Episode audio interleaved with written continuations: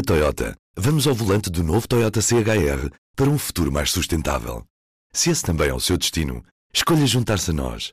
O novo Toyota CHR, para além de híbrido ou híbrido plug-in, incorpora materiais feitos de redes retiradas do mar. Assim, foi pensado para quem escolhe ter um estilo de vida mais ecológico e consciente. Cada escolha conta e escolher o novo Toyota CHR é ir mais além pelo planeta azul. Saiba mais em toyota.pt. Do Jornal Público, este é o P24. Hoje arrancamos mais uma semana de episódios com política. Porque nesta segunda-feira é o limite que os partidos têm para entregar as listas de candidatos à Assembleia da República. Listas essas que vão a votos no próximo dia 10 de março, numas eleições legislativas antecipadas de resultado imprevisível. Parece que isso é consensual, certo? O que não é tão consensual assim é a avaliação que fazemos destas listas e dos nomes que já são conhecidos, mas para este P24 resolvi trazer a jornalista Ana Sá Lopes, que está comigo via telefone para conversarmos sobre, afinal, quais são as surpresas e as principais decepções destas listas eleitorais. A lista do PS é muito marcada ainda pelos nomes que vieram de António Costa, nomes ligados à, à governação nestes últimos anos, e não há uma grande ruptura.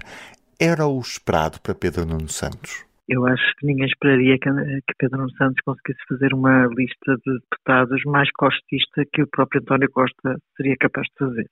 Acho que era impossível.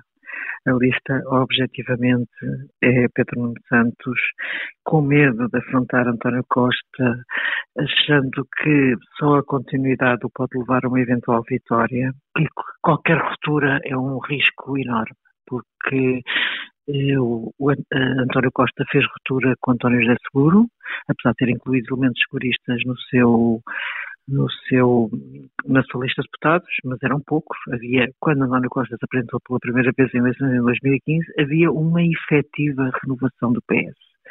E também foi buscar pessoas menos conhecidas e alguns independentes, como o Tiago Brandão Rodrigues, que depois veio a ser Ministro da Educação. Eh, eram, de facto, umas listas de um PS renovado, um PS que não tinha estado até aí na, havia, havia gente nova, aliás, Mariana Vieira da Silva, por exemplo, era um exemplo de, de, uma pessoa nova. Neste momento, as listas são de total continuidade. São umas listas muito fundadas no aparelho do partido, e muito, e, mas, mas principalmente no costismo. No, eh, eu acho que pelas listas, eh, por, por muito que Pedro Nuno Santos tenha feito em alguns discursos alguma ruptura com o costismo, na, com as listas percebe-se que não há ruptura absolutamente nenhuma. Que de facto são estes oito anos que vão a votos eh, efetivamente, e vamos lá, há quem diga que as listas não interessam para nada, que as pessoas vão votar eh, em Pedro Nuno Santos apenas na sua personalidade, aliás foi essa a razão que levou o Presidente da República a dizer que não ia, que, que Costa saísse provocaria eleições porque ele achava que era, as eleições eram personalizadas no líder, portanto, estas eleições, ok, mas se as listas contarem para alguma coisa, eh, Pedro Nuno Santos foi mais, mais costista que Costa, não há qualquer dúvida sobre isso. Passamos então para a Aliança Democrática. Uh, até que ponto é que a Aliança Democrática conseguiu trazer alguma coisa de novo? Havia muito esta expectativa em torno dos independentes. Será que foi conseguida? Acho que também não trouxe muito de novo, não é? Não trouxe assim, não há assim, novidades daquelas, não é, são listas que façam a pessoa, não são listas de fazer parar o trânsito ao eleitorado, sem dúvida nenhuma, mas apesar de tudo, foi buscar Alexandre Homem Cristo, que é um especialista de Direito à Educação, que, que, foi agora chamado para a política. O PSD tem uma tradição diferente do PS, mesmo assim, que o PSD varre os anteriores. Portanto, o PSD tem uma tradição diferente do PS. Nesse aspecto é mais difícil integrar os, os anteriores. Eh, o Paulo Mota Pinto também foi varrido, que era um ótimo deputado, portanto houve, houve também essa, houve, houve, a limpeza tradicional do PSD, mas apesar de tudo foi buscar uma pessoa ou outra que, que se pode dizer que, enfim, que, que, foi buscar dentro do, das agremiações de direita, ou das linhas de direita, foi buscar gente nova que o PS não foi, dentro das linhas de esquerda. Uhum. O Chega foi recrutar para outros partidos, nomeadamente para o PSD. Isso mostra que o Chega tem muita dificuldade de recortar quadros. Tem o nome de André Ventura e depois tudo à volta é uma grande nuvem, não é? Na realidade, o Chega de facto nasce dentro do PSD, não é? Nasce com André Ventura, muitos dos quadros do Chega por esse país fora eram pessoas que já tinham militado no PSD. Agora, isto é só, agora é mais notícia, porque estamos a falar de pessoas que foram deputados, não é? Porque se formos uh, olhar para, para as pessoas militantes do Chega eles já estavam, de certa maneira, alguns, aliás, o caso dos Açores é, é, é paradigmático, já estavam enquadrados no PSD ou no CDS.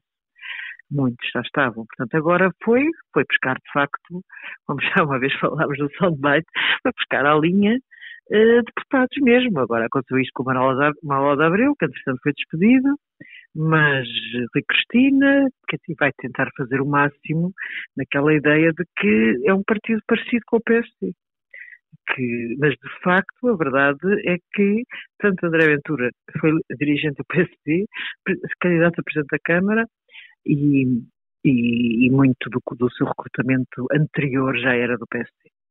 Ana, pergunto também nos outros partidos se há alguma surpresa ou algum dado que queres salientar.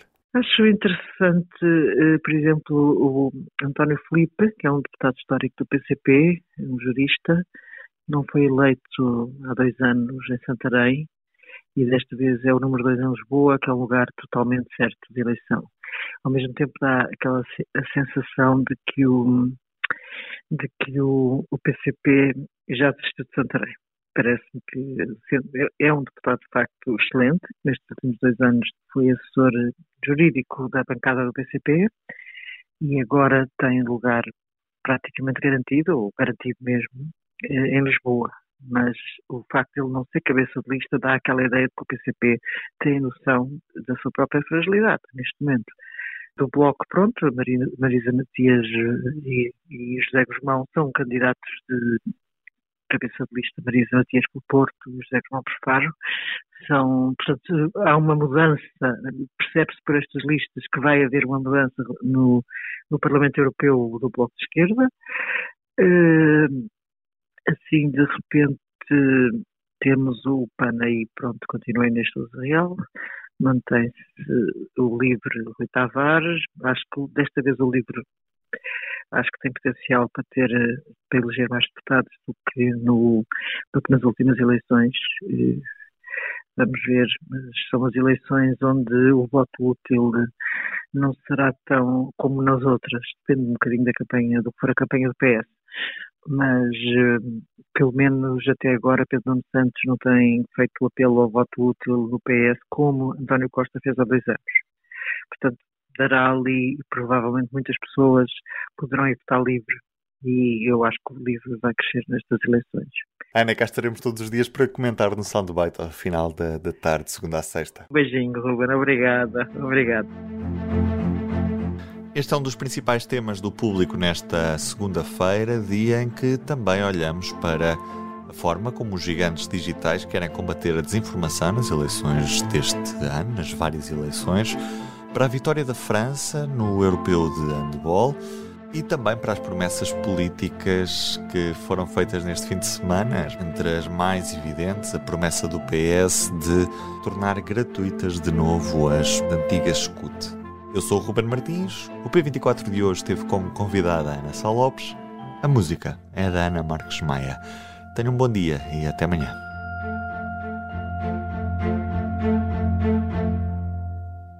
O público fica no ouvido.